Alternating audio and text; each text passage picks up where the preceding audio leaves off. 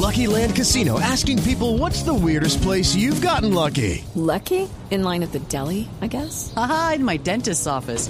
More than once, actually. Do I have to say? Yes, you do. In the car before my kids' PTA meeting. Really? Yes. Excuse me, what's the weirdest place you've gotten lucky? I never win and tell. Well, there you have it. You can get lucky anywhere playing at LuckyLandSlots.com. Play for free right now. Are you feeling lucky? No purchase necessary. Void where prohibited by law. 18 plus. Terms and conditions apply. See website for details.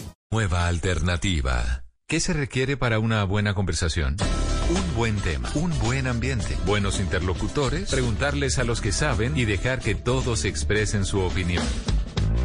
Cada noche encontraremos los ingredientes necesarios para las mejores conversaciones en Bla Bla Blue.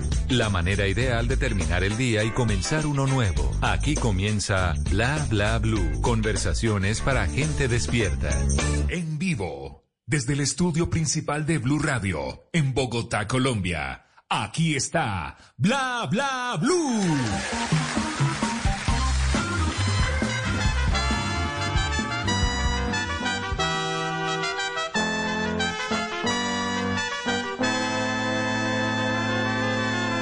Amores como el nuestro que daña muy poco. Buenas noches.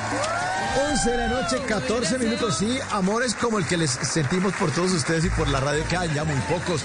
Bienvenidos a Bla Bla Blue. Sálgase de sus casas, pero a través de la magia de la radio, porque aquí los vamos a estar acompañando. Siempre vamos de lunes a jueves, de 10 de la noche a 1 de la mañana. Hoy y mañana estamos haciendo una sección, cediendo la primera hora de 10 a 11 para los hinchas de la mechita y de mi yuyu que juegan mañana. Sí, antes de, antes de Bla Bla Blue juega mi yuyu contra Santa Fecito Lindo mañana también.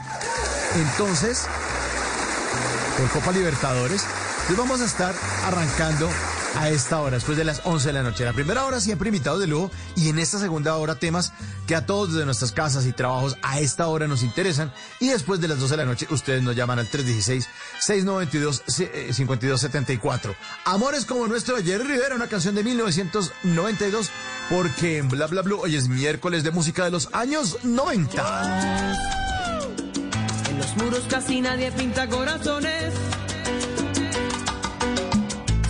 Nadie se promete más allá del tiempo. Sábanas mojadas hablan las canciones.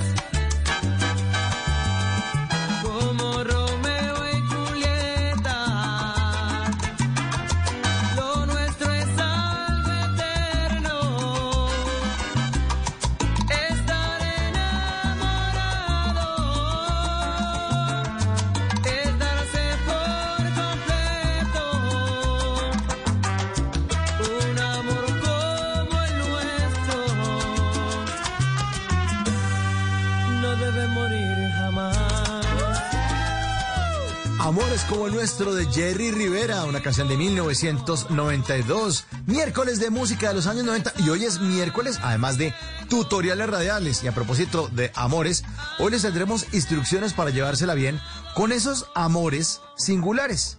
Sí, esos amores que a veces sentimos por nuestras mascotas. ¿Ah? incluso por nuestras plantas. Sí, a veces sentimos amorcito por el perro, por el gato, por el caballo, exactamente. Por eso, esta noche hemos invitado a Sergio Molina, PhD en filosofía, él es investigador sobre el amor, la dignidad, la dignidad y la esperanza en este miércoles de tutoriales radiales, música de los años 90 e instrucciones para llevársela bien con sus amores singulares. Bienvenidos a Bla Bla Blue.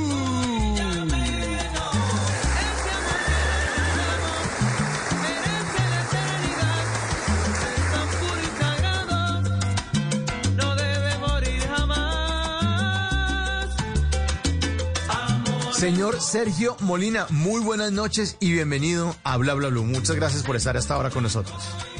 Mauricio, muchas gracias a ti por invitarme. Qué rico compartir contigo este momento y con todos los oyentes de Bla Bla Blue. Aquí estamos. Bueno, cuando uno es PhD en filosofía me toca decirle que doctor, señor Sergio Molina, ¿cómo, cómo lo trato esta noche? Sergio Molina, inquieto, eh, desvelado por el tema del amor. Punto. Ah, bueno, perfecto, bien. bueno, vamos a arrancar entonces eh, en esa definición que usted mismo eh, nos propuso en nuestro comité editorial, en Bla Bla Blue, de esos amores singulares. ¿Por qué son amores singulares los amores por las mascotas o incluso por las plantas? ¿Por qué son tan singulares, Sergio? Es indudable y no podemos cuestionar que hay una cultura pet en este momento y que y no solo ahora, viene en las últimas décadas viene esa cultura pet, incluso es una tendencia diríamos milenaria, aunque antes veíamos lo que ahora llamamos como mascotas, lo veíamos como eh, compañeros o la utilidad de labranza, en el caso digamos de los de los caninos. Pero entonces fíjate que lo que observamos ahora es que mm, hay un cliché que está siendo desafiado, que es el cliché de los amantes, las personas entre sí. Entonces, hombre, mujer o de cualquier género eh, que deciden unirse y compartir una vida, ya queda refutado por otro tipo de modo de relación y por otro tipo de interviniente. Entonces ahora vemos la persona que escoge no relacionarse con otro humano, sino que escoge otro ser vivo, animal o un ser vivo vegetal, y le da una dimensión o estatura a ese nuevo amante que consigue. Que este tema, Mauricio, nos venga bien o hagamos crítica, mm, no, no, creo que no es el propósito esta noche. Es más hacer la observación de lo que está pasando, ¿no? De lo que está ocurriendo como fenómeno. De, no, de acuerdo, de acuerdo, porque además eh, si alguien siente amor por, por una mascota, pues, ¿qué hacemos nosotros? O sea, eso es una, una de las ideas también de Bla Bla Blue es el respeto, y ese respeto por lo que piensan los demás. Si alguien siente cariño o piensa que es correcto amar a un caballo, lo que sea, pues está perfecto. Vamos, a ver, que se despertó eh, Chovengo. Eh, pero vamos a hablar acerca de este fenómeno de estos amores singulares. Eh, en, en esta reunión previa que nosotros tuvimos usted y yo, hablamos de un tema que quiero que tratemos mucho, eh, arrancando en este momento, es el tema de la paciencia. ¿Cómo manejamos esos amores singulares y el tema de la paciencia? Hablemos de eso, José. Básicamente entendiendo la diferencia con la especie con la que me estoy relacionando. Entonces, eh, mi mascota o mi planta tiene unos códigos de respuesta distintos a lo que yo soy como especie. Yo mm, espero reciprocidad y todos esperamos reciprocidad del objeto amado o de la persona amada, en este caso de la especie amada. Entonces, eh, eso en términos de pareja entre humanos lo tenemos muy claro dentro de ese cliché o estereotipo ejemplificado con el beso, la caricia, los mismos eh, obsequios, lo que se comparte y los momentos. Pero ya con las mascotas vemos que el lenguaje cambia y empezamos entonces es a suponer respuestas, palabras y algunos gestos en los animales o incluso en las plantas que a lo mejor no tengan. Algunos son verificables, es decir, puedo ver que mi mascota viene hacia mí cuando me ve y puedo decir que siente un agrado, que, que, viene con un reconocimiento hacia mí. Y ahorita vamos a hablar de ese tema del reconocimiento, Mauricio, que finalmente es lo que nos moviliza a todos. Eh, todos los seres humanos estamos movidos es porque seamos reconocidos.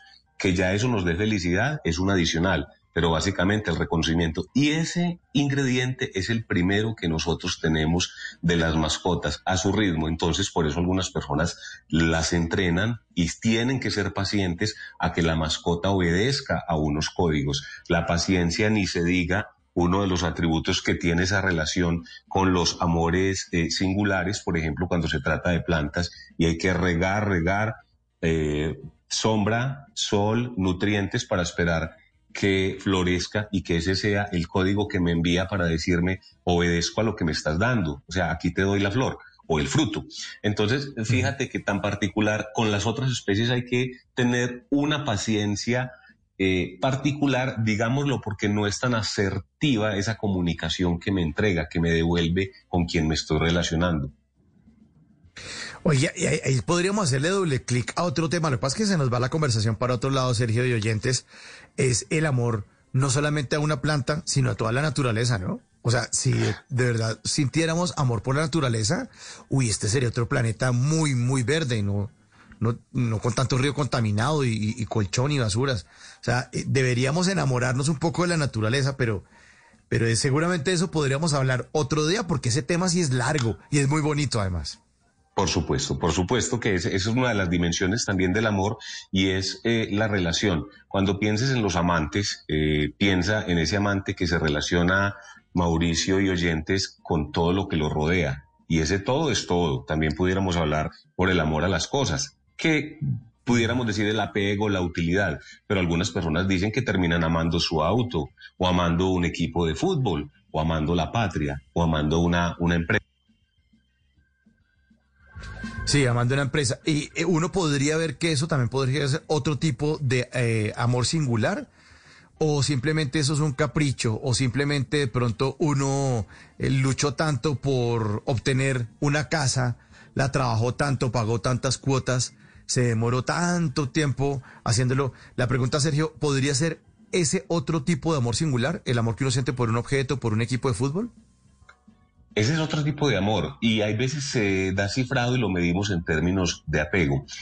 ¿Cuál es toda esta invitación que, que, hacemos nosotros, Mauricio, y luego de la conversación que tuvimos eh, en el previo, en el trabajo editorial? Y es hacer sin quitarle el sabor y la sensación que tienen los buenos amores, porque ya sabes que en términos sensoriales es delicioso ese momento de enamorarse, de prenderse de alguien o algo, porque válido también para, para un proyecto, sin quitarle ese sabor, hacerlo consciente. Entonces, cuando hacemos consciente por qué a mí me gusta algo o una situación o un objeto y es mi objeto preferido, puede ser mi almohada, puede ser, no sé, mi reloj preferido, mi fragancia preferida. ¿Qué me da a mí? Y no lo podemos desconocer, porque tratamos de menospreciarlo. Está bien, Mauricio, que lo situemos en términos de utilidad, pero sabes una historia, es innegable y lo ha filtrado la psicología y el comportamiento humano y ha llegado a la conclusión de que eso tiene un impacto positivo en las personas. Es irrefutable, hay que aceptarlo y entenderlo, quizá mirarlo de otra manera como vamos a intentar hoy con el tema de las mascotas y las plantas. Serio, y es que me hizo acordar cuando yo compré mi primer carro, o sea, yo en serio me chupé mucho bus en mi vida y mucho transporte público y le gorreaba carro a los amigos míos que tenían carro. Cuando yo por fin pude meterme una endeudada asquerosa y comprar mi primer pichirilo, yo decía, yo no sé si el carro puede sentir lo que yo siento, pero es un cariño muy berraco. Pero también ahora, con el paso del tiempo, digo, no, es que es, fue un triunfo, ¿no? O sea, fue un, un, lo luchó, lo trabajó, lo pensó mucho, eh, me maté mucho y ya lo logré. Y no era un gran carro, es que había comprado un carro de lujo, no era un carro de combate, pero yo no podía creer que mi nombre estuviera en, en el, en el en el, um, la tarjeta de propiedad de algún carro. O sea, me parecía una cosa fantástica. Pero abandonemos los vehículos, volvamos a los animales, a los amores singulares por los animales y por las plantas. Eh, ya hablamos de la paciencia. Ahora también hablemos de otro tema que me parece fundamental y también lo hemos hablado en ese en esa reunión previa a usted y yo, era el lenguaje asertivo. ¿Qué es eso del lenguaje asertivo, Sergio? Bueno, entonces eh, lo que ocurre eh, frecuentemente es eh, la humanización de ese elemento amado, nuevo, mm. singular, que es la mascota. Y entonces la mascota no te habla, pero la mascota siente, es sintiente y se comunica ella da a entender y ella reacciona a unos estímulos. Entonces es interesante desde ahí decir, bueno, ¿qué vamos a hacer? ¿Cómo, hacemos esta, esta relación asertiva a, modo de que yo interprete bien que cuando me voy a referir en este caso muchas veces a, los caninos, cuando mi perro empieza a dar, a dar vueltas y en la mañana a, estar inquieto y, y, casi que a suponer, supongo asertivamente que necesita que lo saque, que lo saque al parque, porque quizás está habituado a ello. Entonces, cuando yo decodifico puntualmente ese gesto, estoy tratando de aproximarme y ponerme al nivel de esa mascota.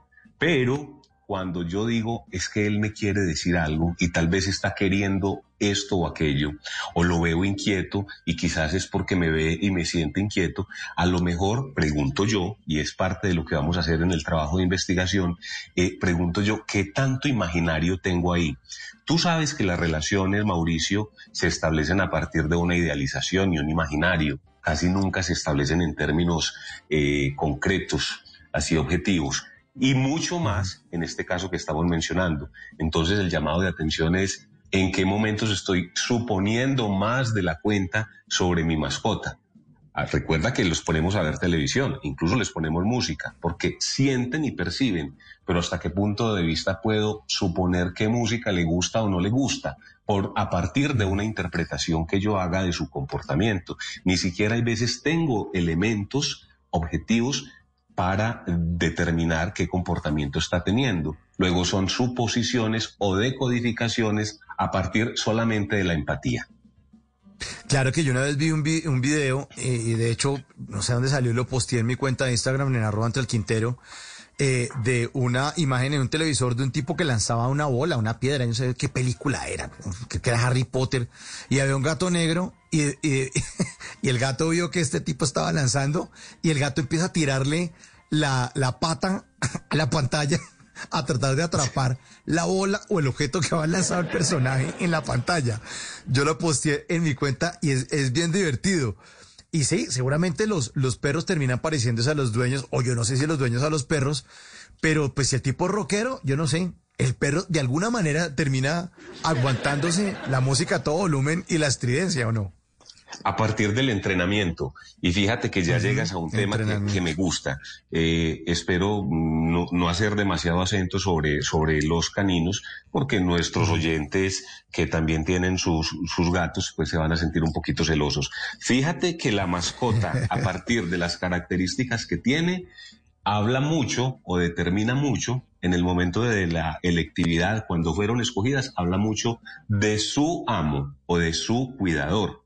Es decir, ¿por qué escogiste, y esa sería la gran pregunta, ¿por qué escogiste un perro y no un gato o un gato y no un perro? Entendiendo las dos actitudes que tienen ante las cosas de una más introversión o más extroversión. Entonces uno empieza a ver un rasgo similar entre uno y otro, es decir, en esa, esa relación que se estableció entre cuidador perro cuidador felino. Y hay un rasgo, quizá nos parecemos, quizá la introversión, la introversión, quizá no quiero que me moleste tanto, quizá quiero que el gato pues que, que no está haciendo bulla permanentemente porque no vocaliza al mismo ritmo de un perro, quizás me gusta ese modo de ser del, del gato. Y en esto hay algo que voy a anticipar de una vez eh, Mauricio de Oyentes, y es el tema mm, de que los animales y sus conductas finalmente dicen mucho de lo que nosotros estamos queriendo y tenemos y estamos viviendo en la vida. Entonces, es un tema quizá de soledad y también, ahí viene el tema más polémico, es una dominación porque para todos es claro que se establece una relación con alguien con quien yo puedo establecer parámetros más fácilmente. Es decir, yo, yo decido cuándo puedo acariciarte o yo decido cuándo puedo acicalarte, incluso te doy un premio. Casi que te puedo llamar y dices, ven, ven acércate que llegó el momento de que juguemos. Entonces, ese tipo de relación quizá dice mucho de lo que eh, tenemos como desencanto de las relaciones eh, entre humanos y ya estamos cansados de eso. No en vano le dicen al, perro, no, hablan de la fidelidad de, los perros y de, muchas mascotas. Amores singulares. Y además a eso hay que meterle, Sergio y oyentes, el tema de, la, de las razas. Porque una cosa es uno comprarse un pincher o comprarse un, un Fresh Poodle tacita de té a comprarse un San Bernardo. También eso está diciendo mucho de lo que ocurre en la psicología del dueño. Y si lo pasamos a términos gatunos, es muy distinto uno adoptar un criollito a comprarse una angora o estos gatos que parecen tigrillos que son como de 3 millones de pesos que son divinos. Es distinto el, el dueño o lo que tiene el dueño en su cabeza al adoptar o comprar un animal de esos. Claro, porque ah, entre otras cosas es uno de los de los apéndices de, de la investigación. Las mascotas eh, significan hoy en día reputación y es una extensión mm, de orgullo porque son una extensión del cuidador o del amo.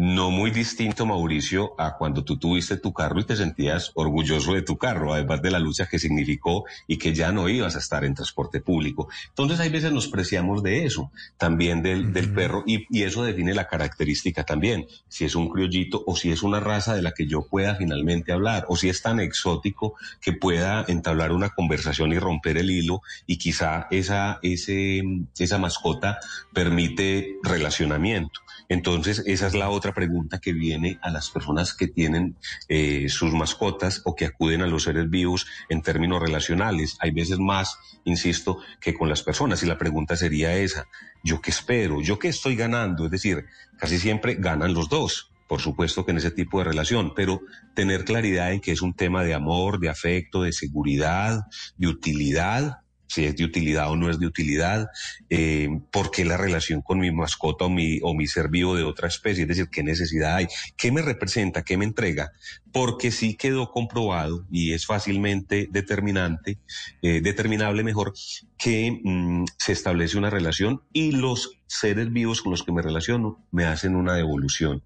Incluso hay una palabra que nos llama mucho la atención y es cuando dicen no les falta sino hablar. Es decir, casi que puedo hacer una lectura de todo lo que ellos me dicen. Y para responder a tu, a tu inquietud y nos vamos adentrando a ello, eh, sabes que las mascotas se humanizan, que eso es otro tema que vamos a mirar ahorita. Ya Rufo no se llama Rufo, sino que se llama Ramón o Tommy, como tú lo quieras llamar. Le pongo ropa, bandanas, camisetas, en fin.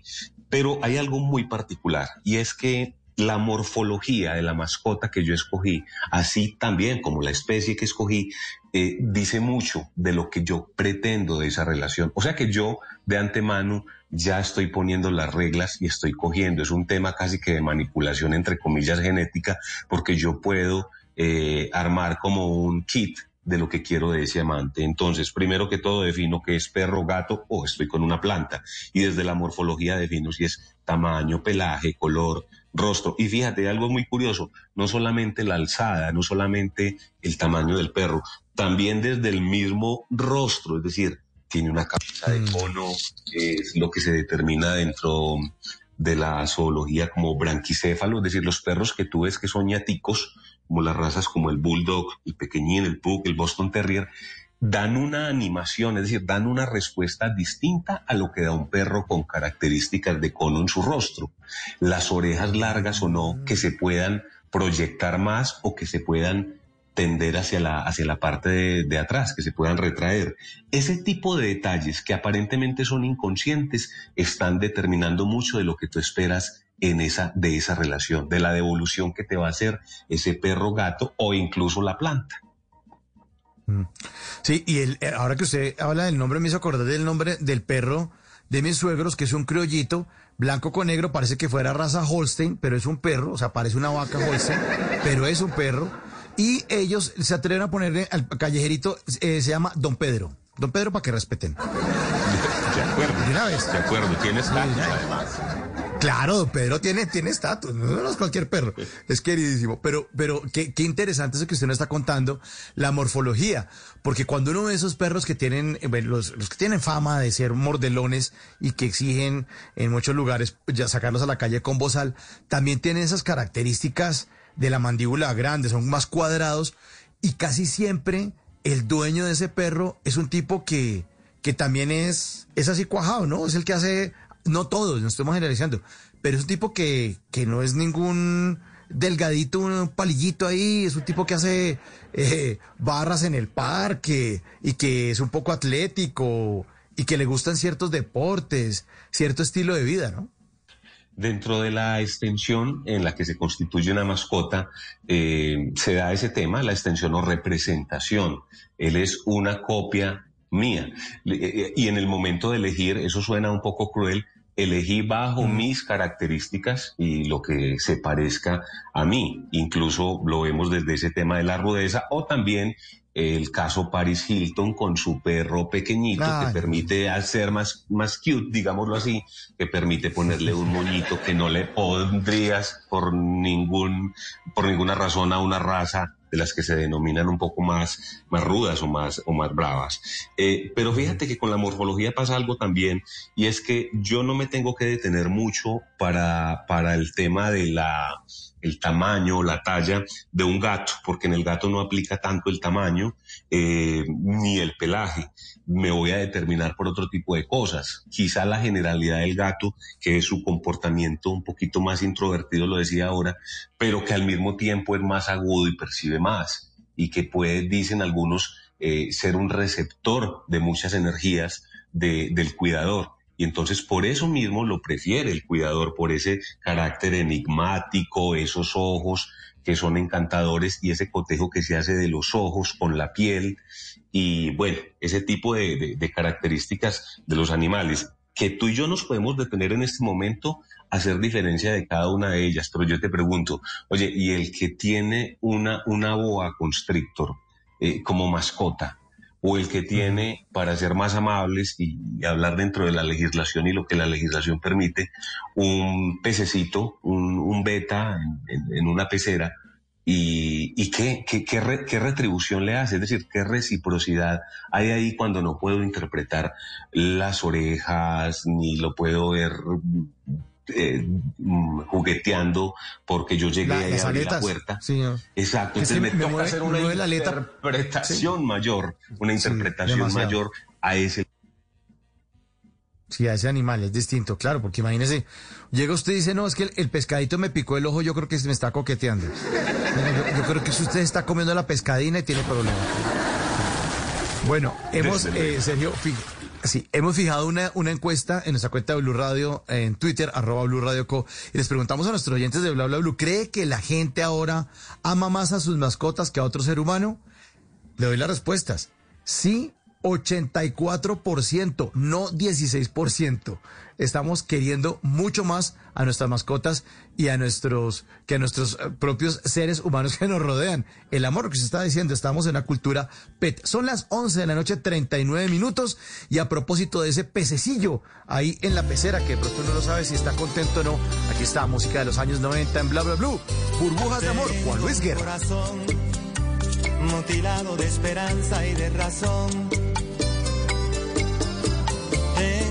Corazón que madruga donde quiera. Ay, ay, ay, ay, ay, ay, ese corazón se desnuda de impaciencia ante tu voz. Pobre corazón que no atrapa su cordura. Quisiera ser un pez para tocar mi nariz en tu pecera y hacer burbujas de amor donde quiera. Oh, pasar la noche en vela, mojado en ti.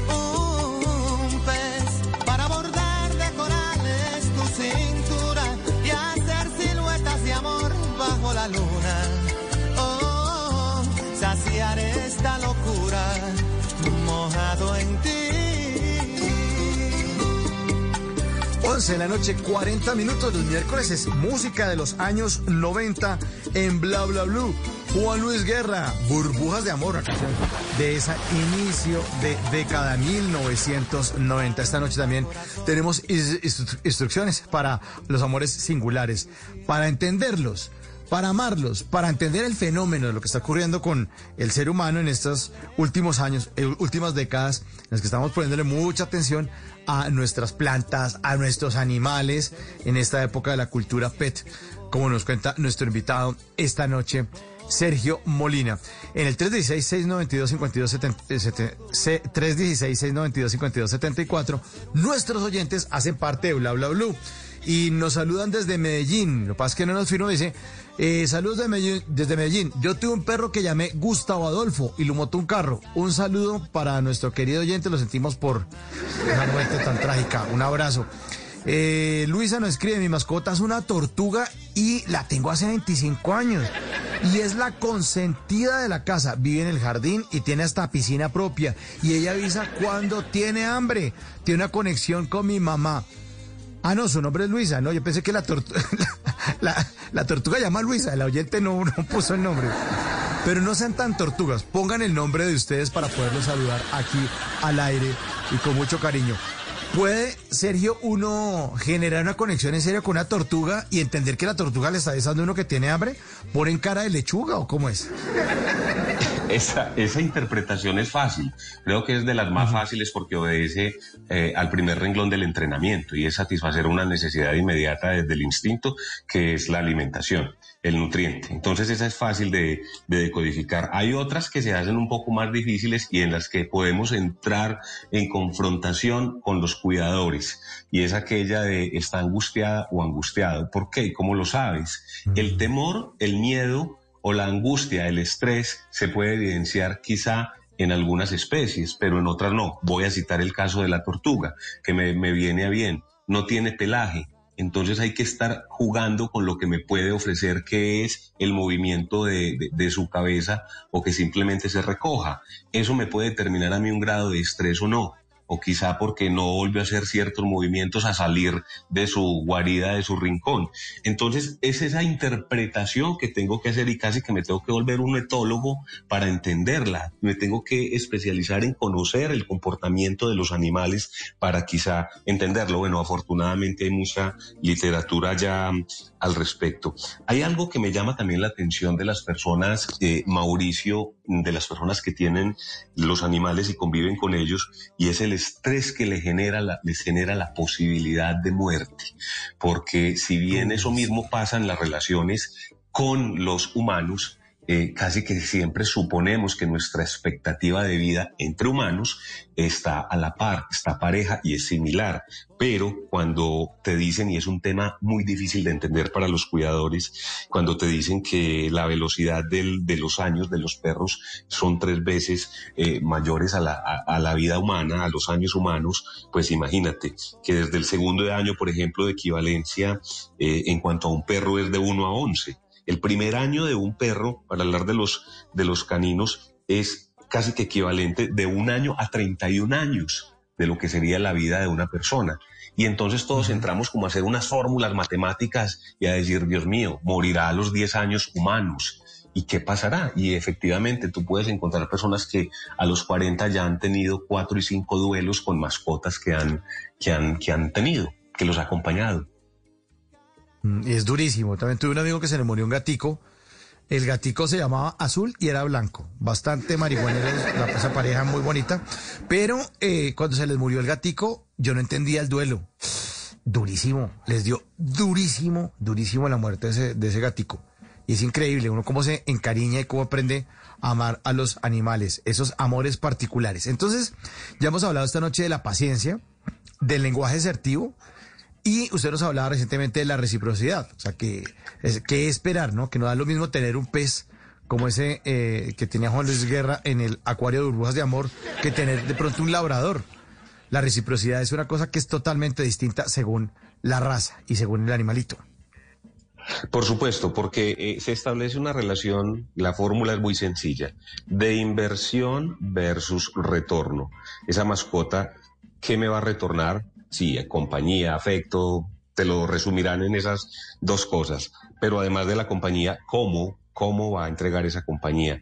¿Cómo va a ser fácil verlo casi que sonreír? Que es lo que pasa con el Golden y el Labrador. Casi que podemos decir que su cola batiente más su gesto de acercamiento, diríamos, igual sonrisa. Y casi que esos rostros de, de, estos, de, estos, de estas mascotas con un rostro de cono, casi que siempre vienen sonriendo, ¿no? Entonces hacemos esa conjetura que ya está muy en la mente de las personas como un estereotipo.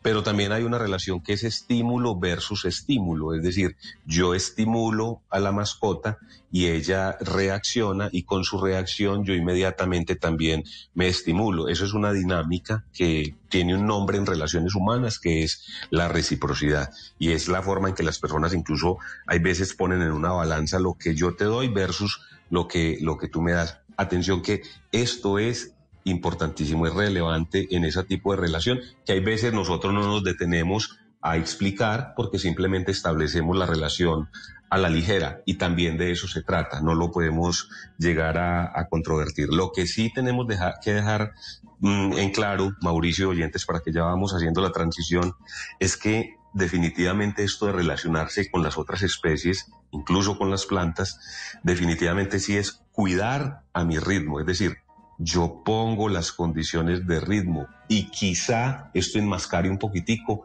un elemento de dominación. Es decir, hay personas que entrenan sus mascotas, incluso le pagan a adiestradores, le pagan adiestramiento, porque tienen un rasgo de personalidad, me refiero al cuidador, de dominación, de órdenes, y se sienten complacidos cuando incluso fijan el teatro de dar una orden para que los demás vean cómo el perro flat eh, se sienta, brinca, da la vuelta. Entonces fíjate que ahí hay, hay un rasgo como por preguntarnos de quién es el rasgo y quién es el dependiente, la mascota o el cuidador, ¿no?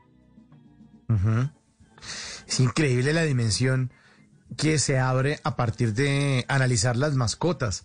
También pensaba, cuando usted hablaba del lenguaje asertivo, también pensaba en que los animales han hecho que el ser humano modifique su manera de entender la comunicación. Porque una cosa de lo que usted y yo estamos aquí hablando, Sergio, eh, por medio de, palabras que están en, idioma español, que no la entendemos, eh, de pronto con dichos colombianos, entonces yo le digo que qué mamera, usted me va a entender de qué le estoy hablando, lo que sea.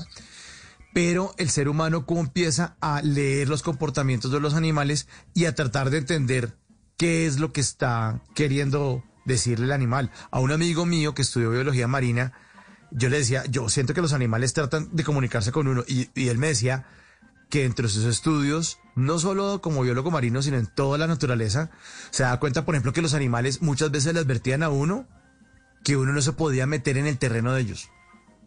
O sea, que estaban a un, pues, a medio milímetro o de un mordisco o de un guarapazo o de un picotazo hay también una nueva dimensión en la comunicación, gracias a los animales. Por supuesto, y ellos, eh, empecemos por este elemento sencillo, son territoriales. Eh, al ser territoriales, defienden su espacio, pero involucran también al cuidador. Por eso decimos de algunas especies, incluso eh, de un temperamento fuerte, como puede ser el Rottweiler, que cuidan, cuidan a, a, su cuidador también. O sea, hacen una devolución, no en términos solo de afecto, sino también de cuidado. Y muchos animales, los silvestres, que alardean con sus alas, se vuelven expansivos para decir no pase, no, simplemente de aquí no pase, o un elefante que te enfrenta y con las orejas está diciendo no pase de aquí. Entonces, fíjate, ese es un rasgo muy conocido, lo diría yo. Nosotros, mm, los oyentes, eh, tú, Mauricio, yo no, no discuto el tema de la inteligencia animal, por llamarlo así, para hacerlo más breve. Y de hecho, en muchos animales, eh, los marinos, por ejemplo, decimos la inteligencia del delfín, el pulpo, ahora hay un documental por ahí muy famoso ah, con mi amigo el pulpo, y es interesante. la pregunta es cuánta interpretación hay ahí, ¿no? Yo puedo fabricar y montar toda la vida en cuanto a una especie, decir mi amiga la mariposa, y la estoy viendo aquí 14 días, mientras la tengo encerrada en mi casa, y hago una cantidad de interpretaciones y de codificaciones. Puede que sí, puede que no, pero es interesante observar desde, por ejemplo, la territorialidad, el cuidado que me hace. ¿Y cómo establezco yo esas relaciones? Fíjate, hay una hormona que es la oxitocina, esa sí merecería un programa especial, la denominan la hormona de la maternidad, porque es la hormona del cuidado.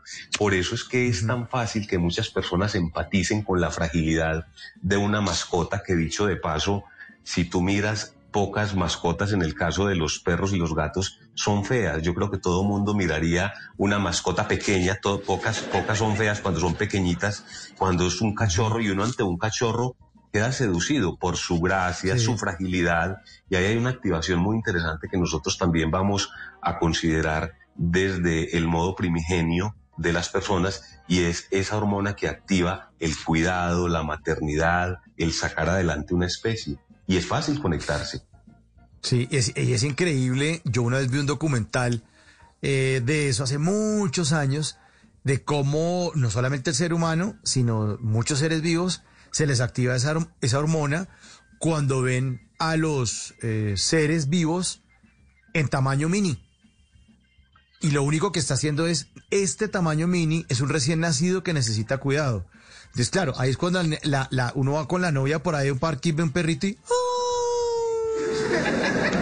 Exactamente, se le está activando el hormona. Y a uno también, ¿no? Y uno también cuando ve un bebé, uno ve un pelado por ahí eh, de tres o cuatro años, le pone un reggaetón y se vuelve chistosísimo y viral porque es ver a un, a un, a un humano, pero chiquitín, haciendo movimientos de adulto. Yo creo que eso es lo más, lo que más divierte. Hay muchos memes en TikTok y en muchas redes sociales se encuentra uno y, y la explicación es porque sentimos eh, ese instinto de maternidad y de protección con aquellos que son en tamaño chiquitín. Y, los, y además pasan las cosas, ¿no? Hay veces cuando uno ve eh, el, el, el, carrito chiquito de juguete, tiene una atracción porque es la versión chiquita de eso que estamos acostumbra, acostumbrados a ver como grandes. Claro, es un tema también de instinto. Entonces, eh, hay veces que damos, bajamos a esa, a esa estatura. La pregunta que nosotros debíamos formular es, ¿estamos bajando a la estatura de la especie, entre comillas, menor, o, o estamos ascendiendo esa especie menor a nuestra estatura? Es que no se te olvide que la visto con mis colores preferidos, le pongo hasta lentes, eh, se sienta al lado de mi carro y puede hasta vestir la camiseta de mi equipo preferido. Es decir, eh, también le gusta mi equipo, le gusta el fútbol y le gusta mi equipo. Sí. A menos que sea el América que se dejó meter dos goles esta noche, sí, ya es distinto. Saludo para los hinchas de la mechita. Bueno, vamos a hablar de otro tema a las 11.53, uh, ya eh, avanzando en ese tema de estas instrucciones, miércoles de tutoriales radiales, esas instrucciones para llevársela bien con sus amores singulares. Y pasamos a otro tema que es la suposición de esos sentimientos, ¿no? Lo que yo supongo que está ocurriendo en el otro ser vivo. Y, y también, entonces, eh, le, le lleva uno sentimientos humanos a los animales que de pronto ni siquiera los tienen. De acuerdo, y la suposición tiene unos límites y creo que sería la primera regla para llevársela bien con, esos amores singulares. Y es suponer eh, eh, un aspecto de fragilidad por casos de, de hambre, inanición, hambre, sed, eh, frío, o sea, una condición agreste a la, a la mascota que tengo y que la debo auxiliar o en algún caso enfermedad. Esa sería la primera eh, sensación que puedo decodificar en términos asertivos. Es decir, voy a la fija casi que haciendo esa interpretación que es casi lógica a partir de un periodo de horas de inanición y que sé que va a necesitar hambre y que sé que si está la intemperie, pues lo debo refugiar.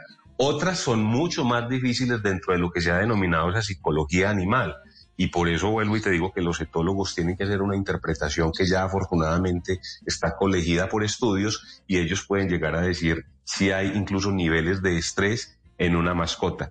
A lo que no podemos jugar, y, te decía que debe ser la el primer elemento a, considerar en esto de llevársela bien con, con los amores singulares, es a tener un límite en la interpretación y a que esa interpretación esté determinada por elementos que son lógicos en esa relación que tenemos de dependencia y quizá de, de entrenamiento.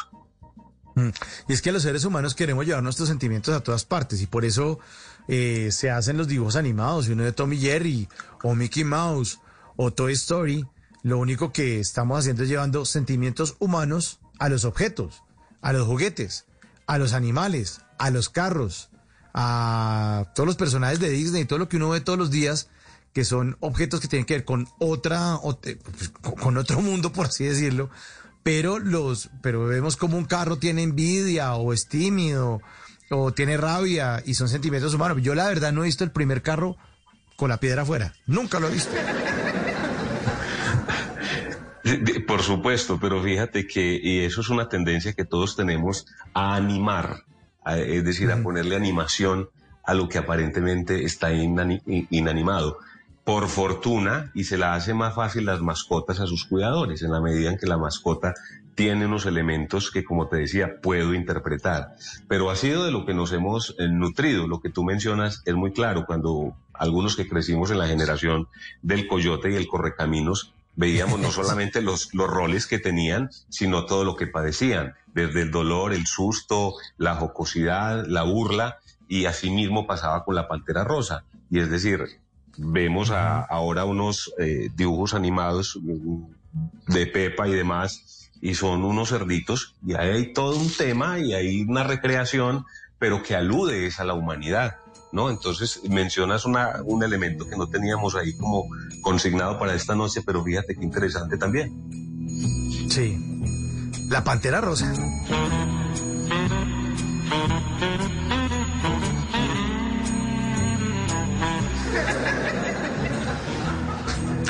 Bueno. Uno veía a la Pantera Rosa eh, muy, muy, muy juicioso hasta que algún genio le dio por meterle voz a la Pantera Rosa y fue el desastre.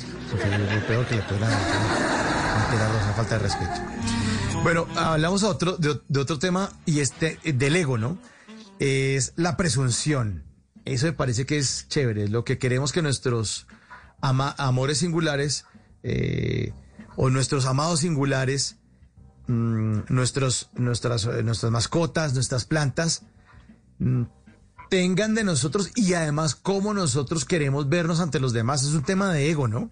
Yo tengo esta planta, ah, porque yo, es que yo, planta carnívora, vela. Míreme, míreme con las plantas carnívoras con las que ando. De acuerdo. Eh, todos queremos tener el secreto. Y la pregunta es esa, ¿cuál es el secreto?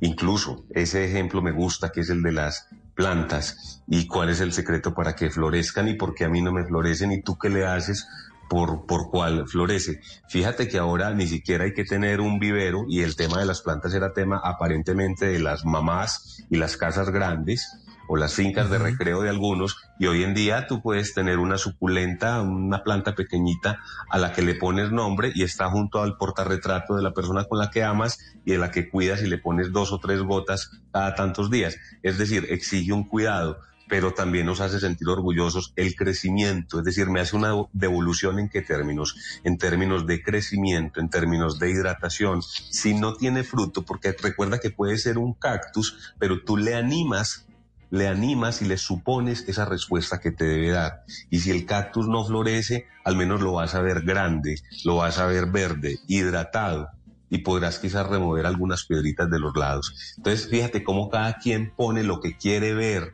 en, en, la pareja y claro, se siente por supuesto orgulloso de esa representación que hay ahí, que tiene un poquito de mí, como mínimo tiene el esmero y el cuidado. Sobre ello alardeo. En el caso de las mascotas, si es raro, atrae.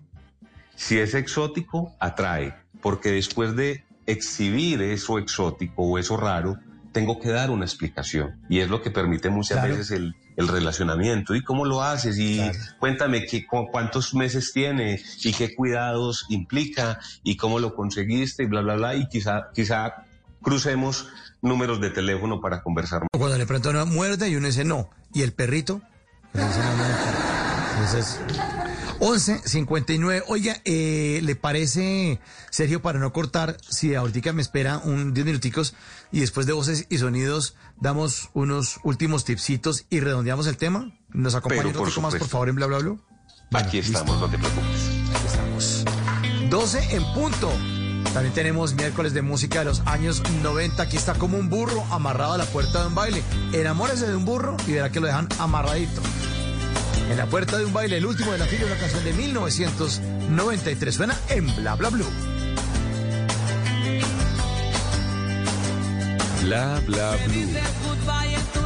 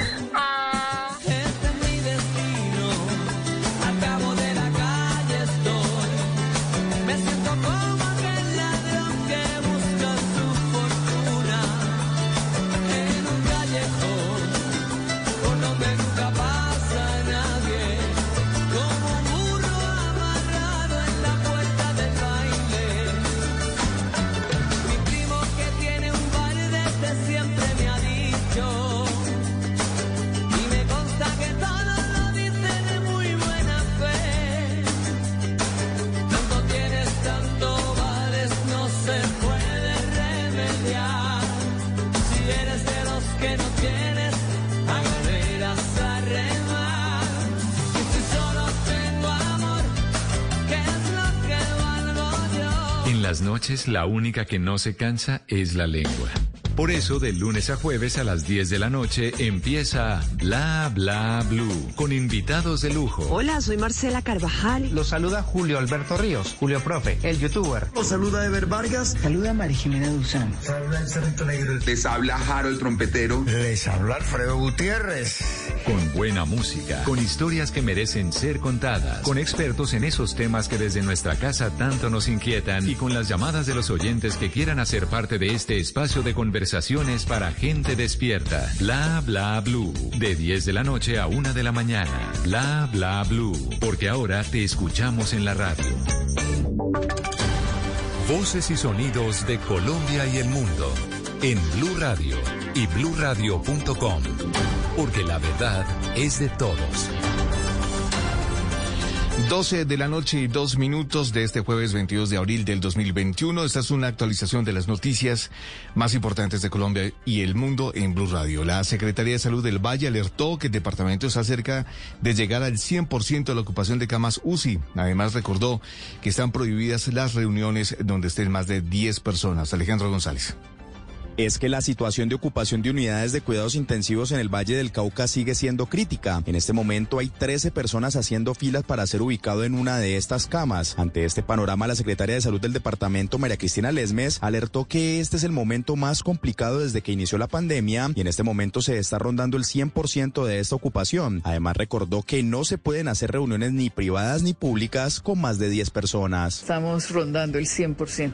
Entramos en la fase más dura de esta situación. Recordarles que están prohibidos los eventos públicos o privados que tengan más de 10 personas. Prohibidos los aforos en ningún lugar que superen el 30% de su capacidad, pero nunca con más de 50 personas. En el Valle del Cauca en las últimas 24 horas fueron reportados 1.067 nuevos casos positivos de COVID-19 y 29 personas perdieron la vida por esta pandemia. 12 de la noche y 4 minutos en Cúcuta se recuperan los dos agentes de la Policía Nacional que resultaron heridos después de un ataque con explosivos en el municipio de Tibú, en el Catatumbo. Cristian Santiago.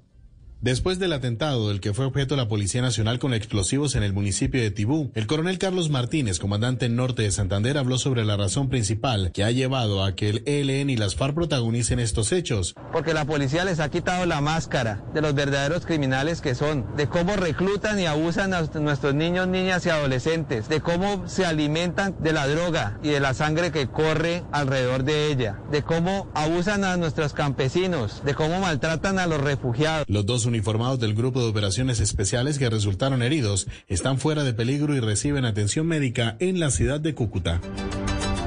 12 de la noche y 5 minutos. Atención a esto porque los mineros del país conformaron la Mesa Nacional de Minería y anunciaron un paro nacional para el próximo 13 de mayo. Eh, Xiomara Rojas. Luego de una reunión en la ciudad de Medellín, representantes de las mesas mineras del Pacífico, el Bajo Cauca, Antioquia, Caldas, Córdoba y el sur de Bolívar, además de asociaciones indígenas y afrodescendientes, anunciaron paro nacional para el próximo 13 de mayo y la creación de la Mesa Minero Nacional. Jaime Gallego, presidente Mesa Minera de Segovia y Remedios. De nuevo le estamos exigiendo al gobierno que nos escuche, que nos una política pública minera, una realmente formalización asequible para los mineros ancestrales y tradicionales. También cuestionan el abandono del Estado a los mineros de subsistencia, reclaman con urgencia la necesidad de la formalización de los procesos de los mineros tradicionales que hacen parte de miles de familias que viven a lo largo del territorio nacional. Piden que cese la persecución del gobierno de la Fiscalía y en especial de la Policía y el Ejército Nacional contra ellos y su actividad. 12 de la noche y 6 minutos habló en Mocoa Daniel Florian Deutsch, el alemán que se perdió cuando intentó estar a solas con la naturaleza luego de experimentar una toma de yagé en el cabildo Inga de la capital de Putumayo. ¿Qué dijo? Se lo preguntamos a Jairo Figueroa. El joven de 29 años, quien es de Berlín, Alemania, describió por qué decidió salir del lugar en donde se encontraba, junto con otros turistas y la comunidad indígena, en un ritual de yagé. Según dijo en inglés, quería estar solo, en contacto con la naturaleza, y fue cuando emprendió su caminata que lo llevó a perderse. I left the place because uh, I don't feel in this moment I feel more comfortable in the nature without people than el teniente coronel Julio César Parada tradujo las palabras de Daniel. Yo me fui porque no estaba a gusto en los sitios donde estaba con las personas y estaba tratando de buscar la, la, la, tranquilidad de la naturaleza. El hombre fue hallado deshidratado en la vereda Verdeyaco Cauca, cerca al río Caquetá. El alemán, quien fue llevado al hospital de Mocoa, quedó en manos de un familiar que lo llevará a Bogotá, donde se pondrá en contacto con la embajada alemana para regresar a su país. 12 de la noche y 7 minutos. Delcy Rodríguez, la vicepresidenta de Venezuela, acusó al presidente Iván Duque de ser un ejemplo del fracaso en Sudamérica. Esto durante su intervención en la cumbre iberoamericana. Santiago Martínez. Hola, sí, para decir Rodríguez, la comunidad internacional padece un problema de salud pública provocado por el auge del narcotráfico en Colombia, un país que asegura la vicepresidenta venezolana incrementó su producción de cocaína desde el inicio de la pandemia. Es increíble que en medio de la pandemia Colombia, primer productor de cocaína del mundo, haya incrementado su producción, convirtiéndose además en una situación de salud pública para la comunidad internacional aún más grave que la pandemia y perturbando los sistemas financieros internacionales. La vicepresidenta venezolana además calificó al presidente Duque como un facsímil del fracaso, esto en respuesta a una intervención previa del mandatario que pidió mayor esfuerzo internacional para sacar a Nicolás Maduro del poder. Creo que el presidente de Colombia, el señor Iván Duque, si la humanidad se viera en él como espejo, los resultados sin duda alguna serían apocalípticos es un terrible, patético facsímil del fracaso. El fracaso para garantizar la paz al pueblo de Colombia. Por último, Delcy Rodríguez calificó a Iván Duque como una voz menor en el concierto latinoamericano. Noticias contra reloj en Blue Radio. Y cuando ya son las 12 de la noche y 8 minutos, la noticia en desarrollo India anunció este jueves que cerca de 315 mil personas resultaron positivas para coronavirus registrados en las últimas 24 horas, lo que se constituye en un récord mundial en el momento en que los hospitales de Nueva Delhi se enfrentan a la escasez de oxígeno. La cifra que es noticia, el gobierno reportó que ya se han aplicado 4 millones de vacunas contra el COVID-19. La nueva meta son 5 millones de vacunas para la primera semana del mes de mayo. Y seguimos atentos porque el Ministerio de Salud anunció que el próximo 27 de abril llegará un millón de dosis de la vacuna de Sinovac. El desarrollo de estas y otras noticias en blurradio.com y en Twitter en arroba Radio y en sintonía con bla bla blue conversaciones para gente despierta. A esta hora, Interrapidísimo entrega lo mejor de ti. En Blue Radio son las 12 de la noche y 9 minutos. Nos sentimos orgullosos de seguir entregando lo mejor de Colombia, su progreso. Viajamos por Colombia,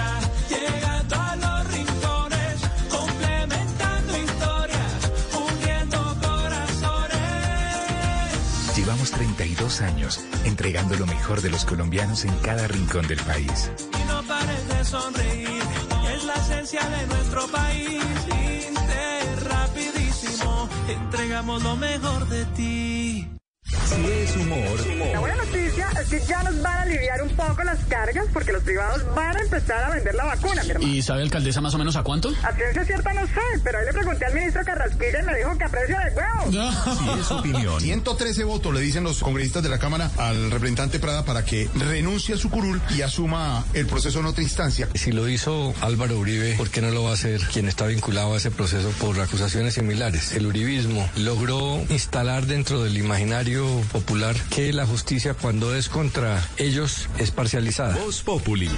Aunque nos paguen barato los productos cosechados, aunque al campo el Estado lo abandonó ya hace rato, y aunque a veces sea ingrato trabajar constante y duro, de algo sí estoy seguro en este duro camino, y es que sin el campesino en la ciudad no hay futuro. De lunes a viernes desde las 4 de la tarde. Si es opinión y humor, está en Blue Radio, la nueva alternativa. La calle 96.9 PM. Vive contigo. Para vivir las mañanas con toda, acompañamos a los que por deber andan callejeando. Y a los que no han podido decir lo que piensan, Descarados les permite hablar sin pelos en la lengua.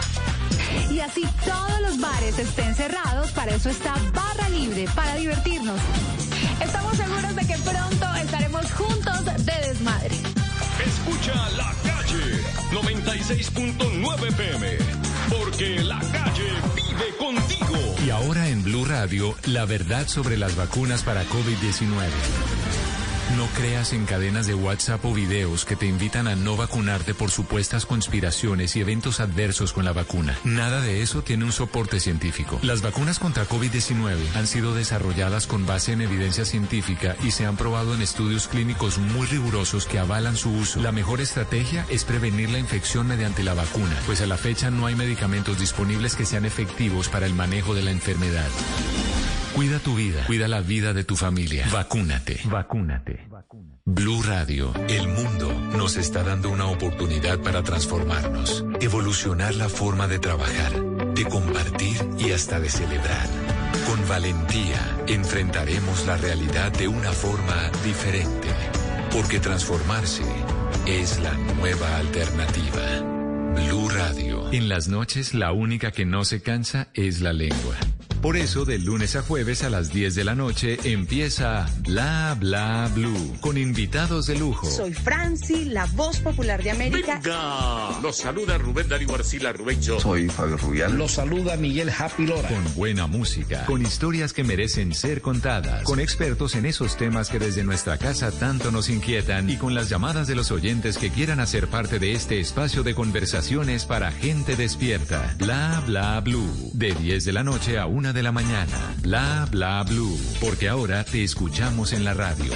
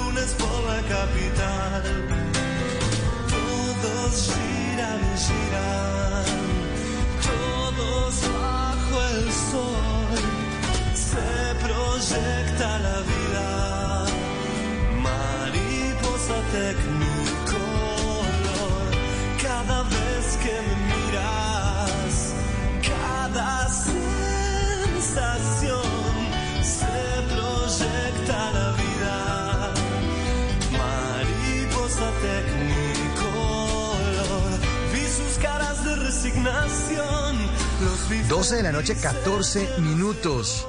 En un miércoles alargado ya, jueves 22 de abril, en ese miércoles de tutoriales radiales de instrucciones para llevársela bien con sus amores singulares, esos amores que sentimos por nuestras mascotas e incluso por nuestras plantas, pues le pedimos el favor a nuestro gran invitado de esta noche, a Sergio Molina, que es PhD en filosofía, investigador sobre el amor, la dignidad y la esperanza, que nos acompañará en esta tercera hora porque el tema está interesantísimo.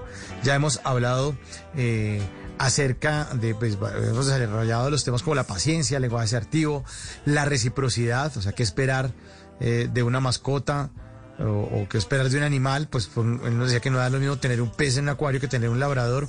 Hablamos de la suposición de los sentimientos que supongo están ocurriendo en ese ser vivo y de la presunción que queremos que nuestros eh, demás humanos piensen de nosotros cuando salimos con un perro bonito. Cuando es raro, entonces nos preguntan, ay, ¿qué raza es? Ay, ¿eso dónde lo venden? Porque simplemente tenemos un objeto, toca verlo así, o tenemos algo cerca de nosotros que es distinto y que llama la atención. Entonces, que es un tema también de ego. En eso, en ese punto hemos quedado y para no cortar, porque el tema está muy chévere, pues le pedimos el favor a Sergio que nos acompañara en esta tercera hora y le agradecemos muchísimo su tiempo, Sergio, que sabemos que es muy valioso. Pero vamos a hablar ahora eh, de otro tema. eh, o, o le, o le parece que de pronto nos faltó hacer algo con el tema del ego, antes de pasar al siguiente tema, Sergio. No, el ego es, y quiero ilustrarlo de la siguiente manera, no te metas con la mascota de nadie, es decir, ten cuidado porque fíjate que esa mascota ni siquiera está en la categoría de amigo, esa, esa, esa mascota está en el modo hijo, en la categoría de hijo. Luego, cuando atentas contra la mascota de otro, o la menosprecias, o eres incluso medianamente indiferente, casi que estás mandando un mensaje muy claro que va a lesionar al hijo de ese cuidador, que para ti no es cuidador, sino que esa otra persona puede ser la que estás pretendiendo, con la que vas a hacer un negocio, etcétera. Entonces fíjate que la categorización que se le está dando a las mascotas ahora es en términos de consecuencia. Esta es mi proyección, ya habíamos dicho mi extensión, pero esta es mi proyección, es parte de mí. Si esa flor eh, si esa mata, esa especie floreció, es porque es gracias a mí. Luego, cuídala, no te refieras mal a ella, ¿no? Ese es un elemento tener claro para, para ese tema de, del ego también, que es importante. Y ya la cotidianidad, antes de que me gustaría darnos unos tips de, de, elementos que yo he redondeado a partir de esta primera parte de la investigación eh, que he más o menos recolectado. Pero decirles, no olviden el tema es tan importante de las mascotas. el caso de una pareja que estaba en situación de, de separación, de divorcio, y fíjate que todo estaba como muy bien y como muy común acuerdo, todo venía muy a bien hasta para el juez que sospechosamente veía que solamente era firmar y dictar sentencia cuando preguntó, y es un caso de la vida real colombiano, cuando el juez preguntó, oiga, y a propósito, ¿quién se queda con Mafalda? Y se refería a la mascota que los dos como pareja tenían. Y eso llevó a que la confrontación fuera grande porque para cada uno de ellos era obvio que ellos, hombre y mujer, se iban a quedar cada uno con Mafalda. Luego llegar a un acuerdo de cómo se iban a prestar a Mafalda era casi que el mismo tema de definir cómo eh, nos obligan los hijos, un fin de semana tú, un fin de semana yo. No, pero es que Mafalda es mía y yo he cuidado a Mafalda. No, pero es que yo la compré. No, pero yo soy la que compro la comida de Mafalda, por decirte algo. Entonces fíjate hasta qué extremos llegamos, ¿no? Claro, y si la mascota de uno es como esta de Fito Páez, que es mariposa tecnicolor, ahí sí es bien sobado, ¿no? Porque imagínense, es que compramos un gusano y ahora es mariposa, ¿cómo lo Cada uno con una... bueno, pongámonos serios, pongámonos serios. Vamos a hablar ahora acerca de mascotas como regalo, Sergio. Las mascotas como regalo. Fíjate que eh, ha llevado y de alguna manera es la continuación del ejemplo anterior. Y yo ya no seduzco con la fragancia, ya no seduzco con la joya, sino que seduzco con algo, pasa mucho de hombre a mujer, con algo que sé que te hace rendir en ternura, es decir, eh, la sensibilidad. Y te doy una mascota. Llevo el gato, llevo el perro. Hay veces sin siquiera tener la comprobación de que, de que tienes todos los elementos para cuidarlo, pero mira, he llegado con esto. Y es lo más parecido a proyectarnos nosotros como papás.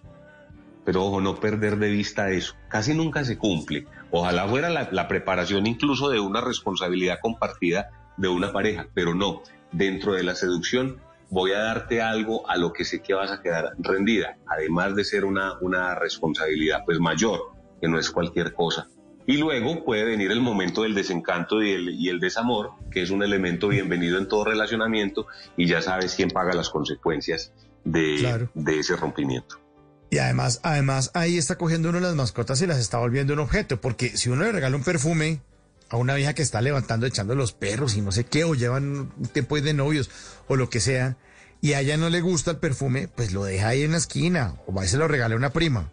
O terminar, dice yo, no quiero nada de ese tipo pues le regala el perfume a la hermana y si no quiere que vuelva en la casa, pues se lo regala a una prima o lo vende porque todavía está cerrado o, o si está cerrado lo empaca y se lo regala a otra persona. Pero con una mascota no. Eso no se puede. Y tú lo decías. y tú lo decías ahorita, Mauricio. Sí, desde otro tamaño. Eh, sobre, sobre, el, sobre el tema también de, de, de lo que significan las mascotas cuando están pequeñas, la fragilidad que supone que hace que cualquiera lo reciba sin calcular la responsabilidad que implica y transforma cuando ya es grande, ¿no? Sí. Yo cuando era niño, eh, pues me acuerdo que en el centro de Bogotá, en almacenes tía, se paraban tipos a vender perros chiquiticos. Entonces, claro, se le activa uno, como usted nos está contando la hora pasada, la oxitocina, que es la hormona de la maternidad. Entonces, claro, al ver esos perritos chiquitos, uno, ¡ay, qué belleza! Y pues, obviamente yo me imagino que tendría 7, 10 años y me imagino la cara que habré hecho que mi mamá terminó comprando un perro de esos. Y esos son los perritos que son callejeritos, era un perrito criollo. Y claro, uno lo ve de ese tamaño y usted no se imagina el tamañote perro que creció, Ese perro nos tocó después regalárselo a un tipo, en los años 80, un tipo de una zorra. Y no, no, pues para que le espantara a la gente y la gente no se le robara las cosas que el tipo llevaba en la zorra, porque el tipo en la zorra echaba cosas de lata y echaba cosas de cobre y calentadores y toda esa vaina, y para que no se la arrimaran, no, ahí está, el, el, el perrito chiquitico del tía, como a los tres años, ese perro nadie se le podía arrimar, o sea, er, no nos mordía a nosotros, no sé, no entiendo por qué nunca nos mordía a nosotros, pero a todo el mundo lo, no, lo despedazó toda la casa. Ahí decíamos y encontrábamos en la investigación que estamos apenas en la, en la parte inicial, eh, yo encontré algo muy interesante y es lo que determiné como la paradoja de la fragilidad para aludir a lo que estamos hablando. Y es que, fíjate, un pollito, un pollito, lo que significa, lo que inspira a una persona, hombre, mujer, cae rendido a cuidarlo, ni siquiera el piar molesta, y tú ves la falta de gracia, lo digo entre comillas, cuidado, entre comillas, la falta de gracia que puede significar ver la gallina, es decir, el proceso posterior, cuando ya creció. Ajá. A mí me gusta el pollito, pero que me traigan, pero con papas y guacamole. Ese, bienvenido. Esa, es otra realidad, esa es otra realidad Sí, que confronta muy fuertemente. Claro, claro, pero cuando, cuando me llegan con el otro pollito, yo digo, ay, esta gente sí me quiere muchísimo. En el 316-692-5274, pues los oyentes hacen parte de Bla Bla Blue. Recuerden que este programa lo hacemos entre todos. Aquí hablamos todos y hablamos de todo.